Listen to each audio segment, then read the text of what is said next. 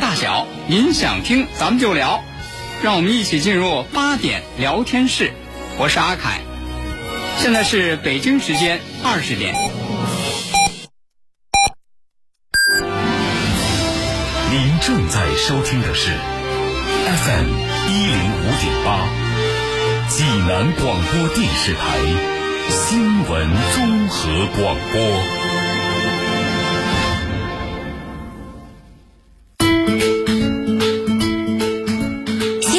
每天发生，视角各不相同。同样的新闻，来听不一样的说法。每天晚上八点，欢迎收听八点聊天室。聚焦热点新闻，解读世界真相。FM 一零五点八，为您精彩重现央视新闻一加一。您好，观众朋友，欢迎收看正在直播的新闻一加一。昨天呢，推迟了一个月进行的上海的高考呢，开始进行，到今天都顺利的进行着。而从今天开始呢，包括上海电影院等一些娱乐设施开始逐渐的这种开放。另外，非常重要的是，在一个多月之前，上海就开始了全面的这种恢复，加速这个复工和复产。那好了，一个多月的时间过去了，这种加速的复工复产效果如何？我们看三个关键的数据。六月一号到六月三十号，整整一个月，上海新设企业数两万六千三百多户，是五月的二点五倍。第二个数据很有这个指标性，上海用电强度已经基本恢复到去年同期水平。而到六月中旬为止，大家比较关注的上海的汽车，那上汽乘用、上汽大众和上海通用三大车企单日产量一点三万辆，已经恢复到。疫情前的疫情前的正常水平，并直接带动产业链，包括这个上下游一千多家零部件配套企业呢恢复生产。当然，这仅仅是一些数据。那接下来呢，很重要的是在数据的背后，它反映着一些什么走势是什么样的？我们马上连线上海市政府副秘书长，市发展改革委主任华元。华主任您好。现在呢，整个上海的这种加速的复工复产、恢复经济呢，已经过去了一个多月的时间。那从现在的效果来看，跟我们的预期相比怎么样？已经发生了一些什么样的变化？嗯，应该说这个过去的一个多月啊，这个虽然我们还是有一些零星疫情的这样一个发生，啊，但是呢，我们还是始终贯彻动态清零的这样一个总方针。啊，那么应该说，我们还是严格按照这个疫情要防住啊，经济要稳住，发展要安全的这样一个要求啊，我们还是坚决的能够做好疫情防控和经济社会发展的这样一个统筹啊。因此，我们感到呢，这个上海的整个复工复产复市的这样一个进程啊，总体还是比较好的啊，而且呢，也是符合我们这样一个啊预期的。那刚才这个严嵩老师也讲到，我们有一些指标。应该说也是在朝着好的方向发展。比如说，我们的这样一个规上工业的企业，它的这样一个复工复产率啊，到目前已经达到了百分之九十八点七。啊，刚才讲到的这个用电量啊，我们从六月初的这样一个百分之十的下降，到现在的这样一个同比的两位数的这样一个上升，而且今天我们的这样一个用电量又创了一个历史这样一个新高啊。所以从这点上面来讲的话，我觉得我们整个复工复产、复商复市的总体进程啊，还是持续向好的。而且我这里要特别讲的一点呢，就是上海这座城市的核心功能啊，在整个疫情期间啊，像金融啊、像航运啊这样一些核心功能，我们是持续运转的啊，也是非常平稳有序的，从来没有间断过。嗯，那在过去这一个多月的恢复过程中，您的感受应该非常明确。最大的挑战和难点是什么？也恰恰恰通过这些挑战，能感受到那次疫情给上海带来的这种冲击，尤其上海这么大体量的都市的冲击有多大？确实啊，这个是非经过不知难啊。应该说，在这个过去的这段时间当中，我们确实经历了很多困难和挑战啊。但是好在有这个企业自身的这样一种努力。也有社会各方的支持，当然政府也是尽全力啊，能够做好一些服务保障工作。所以这些困难和挑战，我想我们也都能够逐步的这样一个应对好啊，较快的能够给它解决好。啊，比如说我们的这样一个制造业啊，我觉得制造业有可能它最大的一个难度就是在复工复产过程当中，它涉及到一个产业链的一个协同的复工复产啊，包括物流运输啊。那比如说像这个汽车啊，像这个叫集成电路。这样一些产业链比较长的这样一些产业，它的复工复产的难度有可能就更大一些。你比如说组装一辆汽车，它需要两万到三万个零部件，需要一千到两千家左右的这样一个供应商协同复工复产，所以难度显然就更大一些。好在我们有国务院联防联控机制和国家部委的支持和协调，而且在我们长三角啊，也有一个很好的一个产业链的协同啊和相互支持的这样一个机制。所以在兄弟省市的大力的支持下面，我们整个啊这个制造业的碰到的一些困难，都能够在比较短的时间里面啊能够比较好的得以解决。嗯，那从服务业来讲的话，这个严嵩老师你也你也清楚啊，就是我们这个服务业来讲的话。它一方面是要求有烟火味的，而且呢线下要有一定的人员的这样一个交流的，但另外一方面呢，应该说它又是因为疫情防控的需要，是需要减少人员的这样流动性的，所以我们也是最大限度的啊，能够在筑牢疫情这个防控屏障的前前提下面，我们统筹好发展和安全啊，我们完善相关的机制，能够让城市的烟火味啊。能够逐步的回归。嗯，那么您刚才讲到的这个疫情对上海经济的这样一个冲击，呃，我想在我的印象当中，应该说是多年未遇，也是前所未有的。啊，但是我们感到这个冲击它是阶段性的，啊，也是短期的。啊，对上海来讲的话，我们有可能失去了两个多月的时间，啊，但是我们这座城市的功能并没有失去。啊，从五六月份两个月的指标来看的话，现在都是积极向好的。比如说我们的这个工业和我们的消费，啊，它的降幅都在很快的持续的收窄，啊，我们的外贸六月份单月实现了百分之九点六的这样一个正增长，我们的外资在今年的上半年也能够实现一个正增长，我们的金融服务业、我们的信息服务业，在这段时间里面一直保持了一个平稳、持续较好的这样一个增长，嗯，所以这些都反映整个上海的城市的功能。包括它这个城市的韧性是强的，上海的整个经济的基本面、基本盘不会改变。嗯，我们整个经济的持续向好、长期向好的这样一种态势不会改变。啊，我相信应该说是不会有变化的。嗯，我们是有信心的。在整个复苏的过程中。政府要制定很多的这种政策，起到效这杠杆这样的一个作用。那在这个制定政策过程中，最难的是什么？同时也要去思考优先的选项又该是什么？确实啊，这个作为政策的制定者啊，我感到有可能比较难的，或者说是我们要求更高的，就是如何能够做到一个统筹兼顾的这样一个问题。啊，我们既要兼顾到面上的一些市场主体的需求，要能够做到精准的施策。我们既要把国家制定的这样一系列的政策不折不扣的在上海落实好，同时又要兼顾好上海疫情的这样一个影响，包括上海这座超大城市的它的这样一种特点。我们既要能够解决好当下的一些问题，同时我们又要能够通过政策去引导一些预期，能够为将来的长远发展能够奠定一些好的基础。嗯，但是无论怎样的统筹兼顾，在这个过程当中。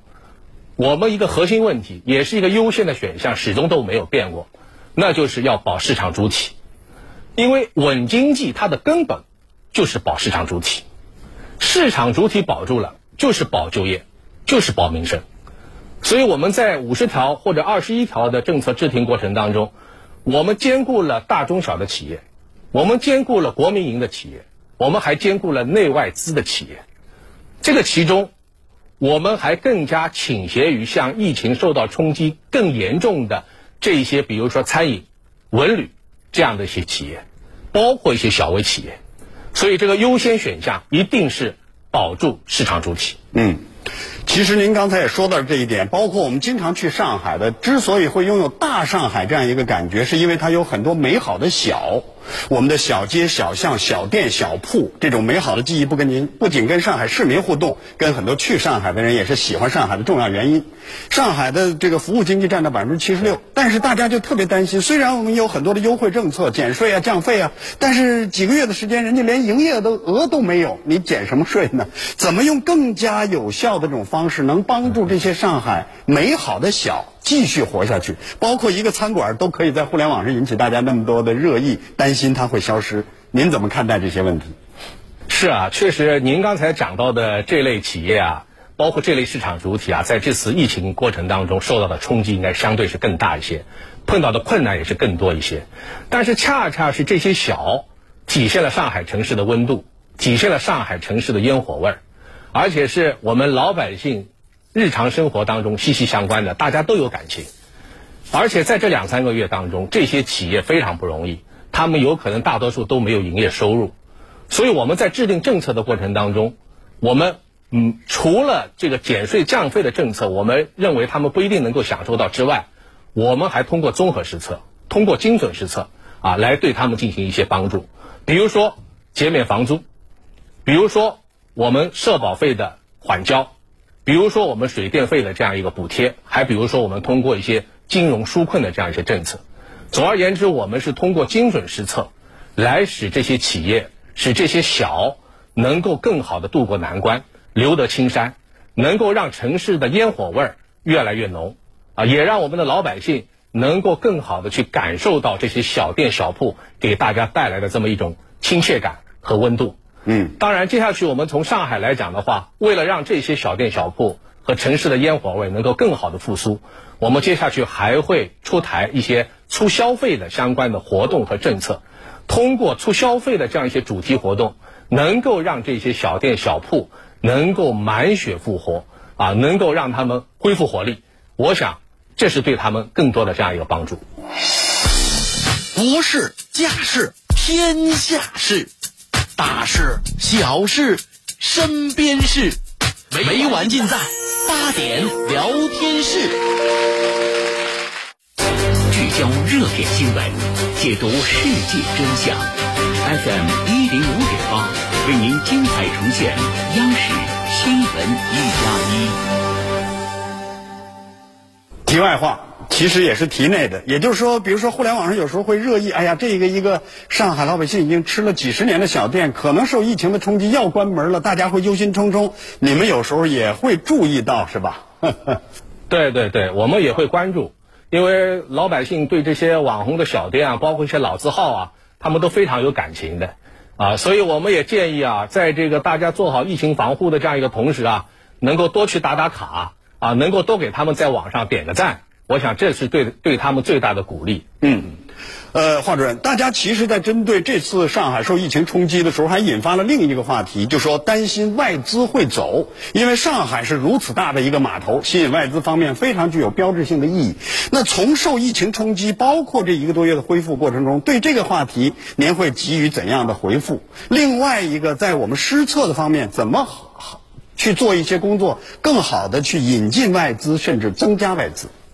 这个外资确实很重要，外资对上海来说和国资和民资一样啊，对上海的经济社会发展应该说都起到非常重要的作用。上海有六万多家的外资企业啊，近五年我们又引进了近千亿美元的外资，可以说这么多年来啊，这些外资企业扎根上海、扎根中国啊，为整个中国和上海的经济也做了很多的贡献，投入了很多。当然，我相信一定也是收获了很多。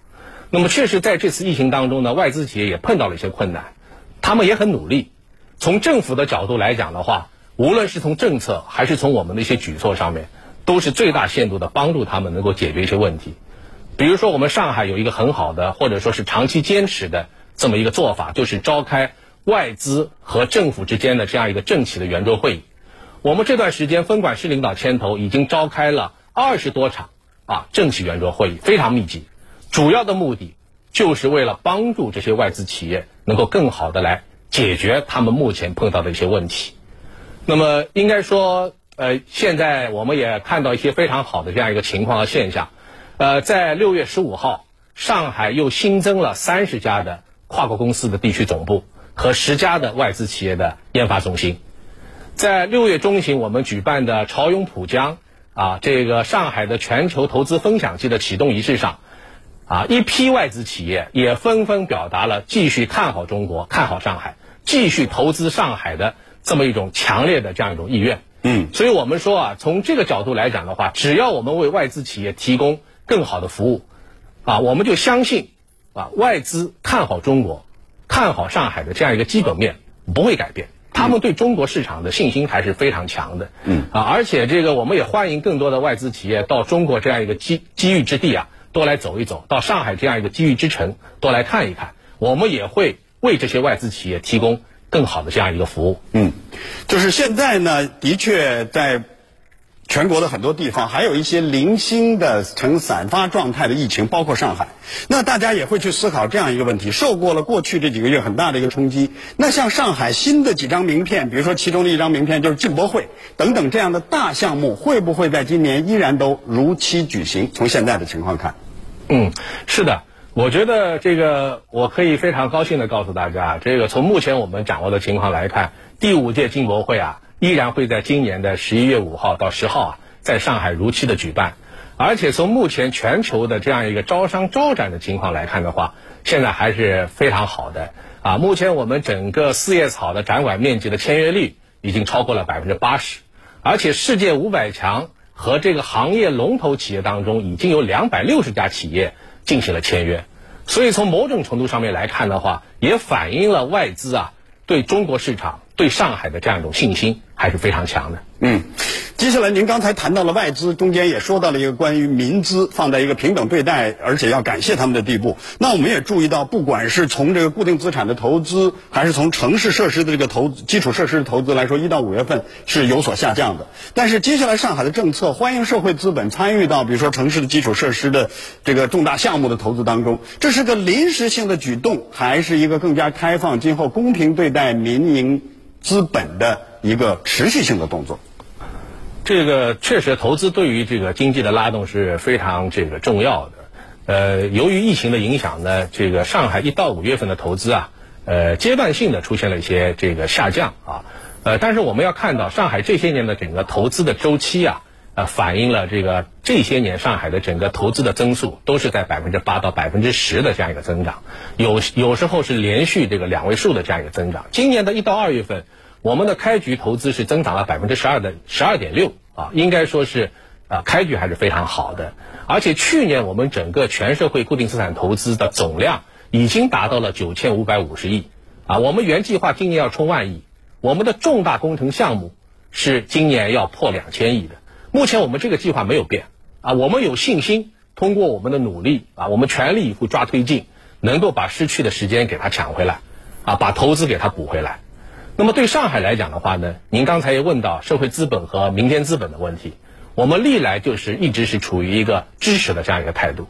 上海的非国有经济的这样一个投资占到整个上海的固投的七成以上，啊，接下去我们还会进一步的加大力度，按照国家的要求啊，我们接下去在扩大有效投资方面还会推出一批啊重点的项目啊，比如说水利，比如说新能源、新基建。等等这一项项目，我们也是欢迎和吸引我们的社会资本啊和我们的这样一个民间资本来积极的这样一个参与。嗯，因此这个我们上海啊鼓励和支持社会资本和民间资本的投资，一定不是权宜之计啊。我们也是热诚的欢迎我们各路社会资本啊都能够到上海这样一个热土上面来投资兴业啊。我们也会。为这些企业提供更好的服务和营商的这样一种环境。嗯，提到上海的全面复工复产，必然要提到保就业，因为您刚才说了，保市场主体其实背后也是保就业，而民生当中就业又是第一民生，怎么在做如何更好的保就业这件关乎民生的大事儿？当然还有另外的一个题目，为上海也同时做工作，吸引更多的人才。嗯，就业确实是这个民生之本啊。这个这段时间呢，确实由于疫情的影响，我们的就业有一些阶段性的压力。但是我们已经出台了相关的一些政策，所以我们有信心啊，把今年的就业工作能够把它继续能够做好。那么，比如说我们现在是最主要的，还是通过保市场主体来保就业啊，因为上海有三百多万的市场主体，这些市场主体是就业的压舱石。所以，我们无论是出台的五十条，还是前面的二十一条，所有的措施都是能够更好的保住市场主体，让他们更多的吸纳就业。包括对这些企业，我们也都提供了一次性的这样一个稳岗的补贴。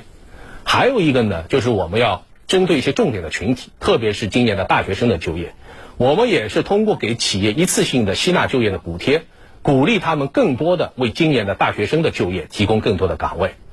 同时呢，我们还在积极的扩大我们的这样一个就业岗位的挖掘，啊，包括一些政策性的岗位、公益性的岗位。我们还鼓励啊，这个创业带动就业，包括是灵活就业。总而言之吧，通过综合性的一些施策，我们能够把今年的就业工作能够把它做好，我们也相信能够做好。嗯，上海经济的加速重启绝不仅仅只是上海的事情，您怎么看待上海的经济的这个大范围的重启对全国经济这种恢复的这种影响，包括我们在远方感受到的信心？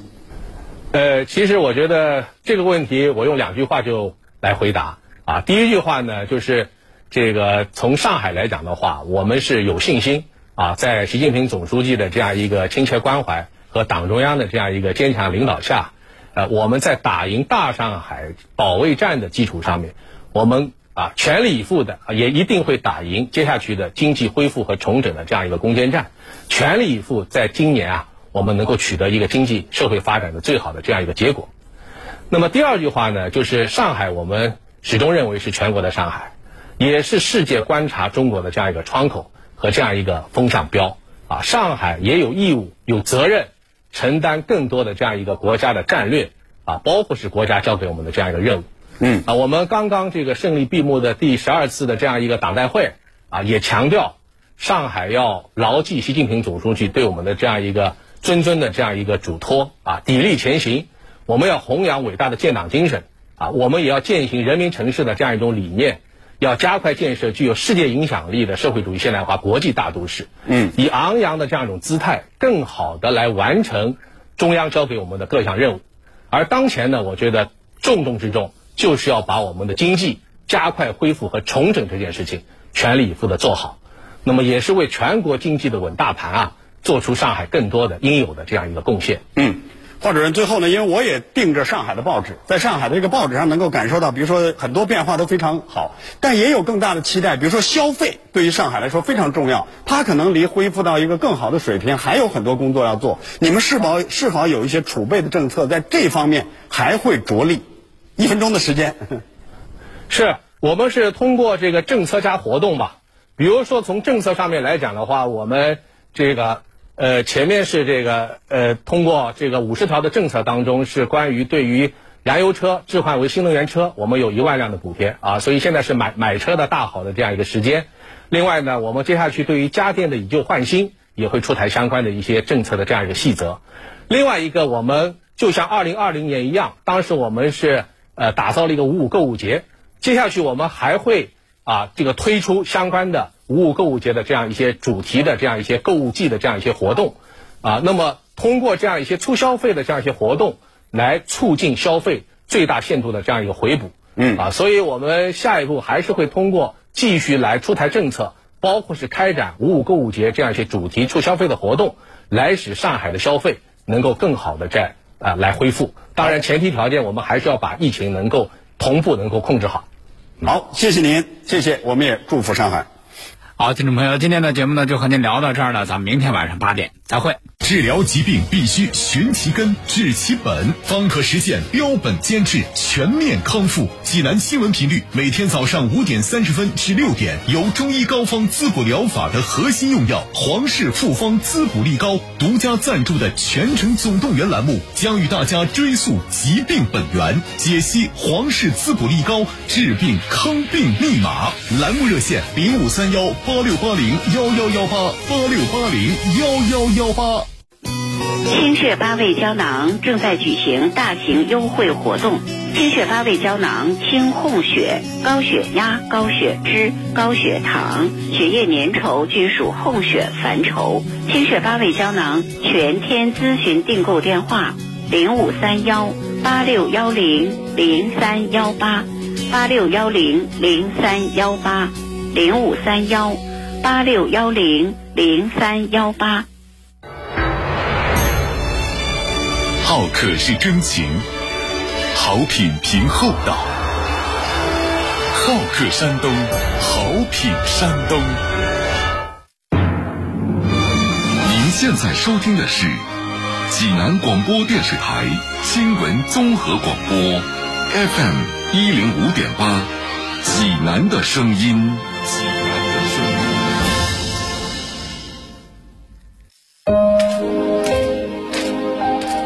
二十八岁，你在做什么？你在追寻什么？那一年，一群平均年龄二十八岁的青年，在嘉兴南湖的红船上，写下了改变中国命运的一笔。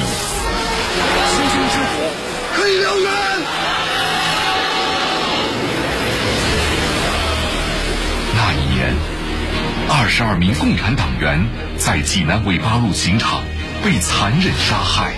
史称“四五烈士”。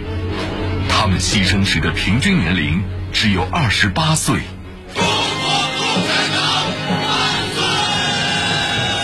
从光明理想到今日盛景，一代代共产党人用浓墨重彩的青春，铸就信仰的丰碑。新时代的年轻人又将写下怎样的篇章？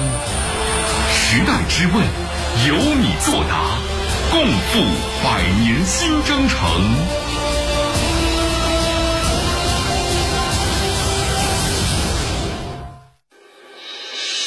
作风监督热线，助企纾困，关注民生，曲线直播季，于二零二二年七月十号至七月二十四号举行。我市各区县政府及济南高新区、市南部山区、济南新旧动能转换起步区主要负责人陆续做客直播间，与听众朋友交流和沟通。市民听众可以拨打节目热线八二九五八三九九或场外热线幺三幺八八八八幺零六六提供新闻线索，也可以登录叮咚 FM 手机客户端，在掌上问政板块写出您要反映的问题。直面社会热点，回应百姓关切，作风监督热线，期待您的参与。一等于三千两百四十万。如果每人浪费一粒米，三千二百四十万斤米是一年下来的积累。二等于一千七百万。数据显示，一千七百万吨是我国每年的餐饮食物浪费量。在粮食生产、流通、加工和消费环节损失的粮食，相当于两亿多人的口粮。三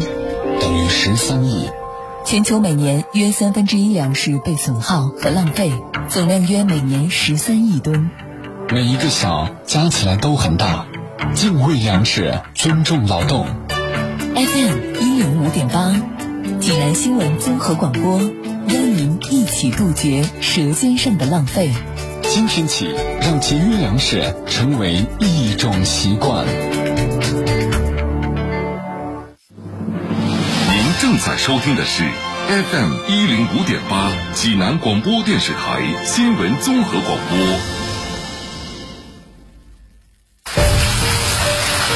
下雨时，不要在流水中行走，防止跌倒；不要赤脚穿凉鞋在雨水中行走。大风大雨时，不要在山体、围挡、树木、广告牌附近停留，防止山体滑坡、树枝掉落、围墙倒塌等危险事故，伤及人身。济南新闻广播提醒您：牢记安全常识，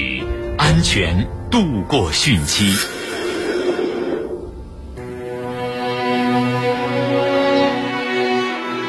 明朝洪熙元年。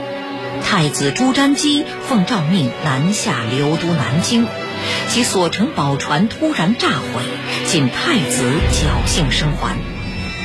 这仅仅是一场争夺地位的惊天谋划，还是关乎皇权与民意的激烈搏杀？身陷危局的朱瞻基在多重猎杀中连夜逃亡。他被迫隐姓埋名，跟随小捕快、小官吏、女医生一路北上，在危机四伏的大运河上，开启了一场关乎自己和大明王朝的生死时速。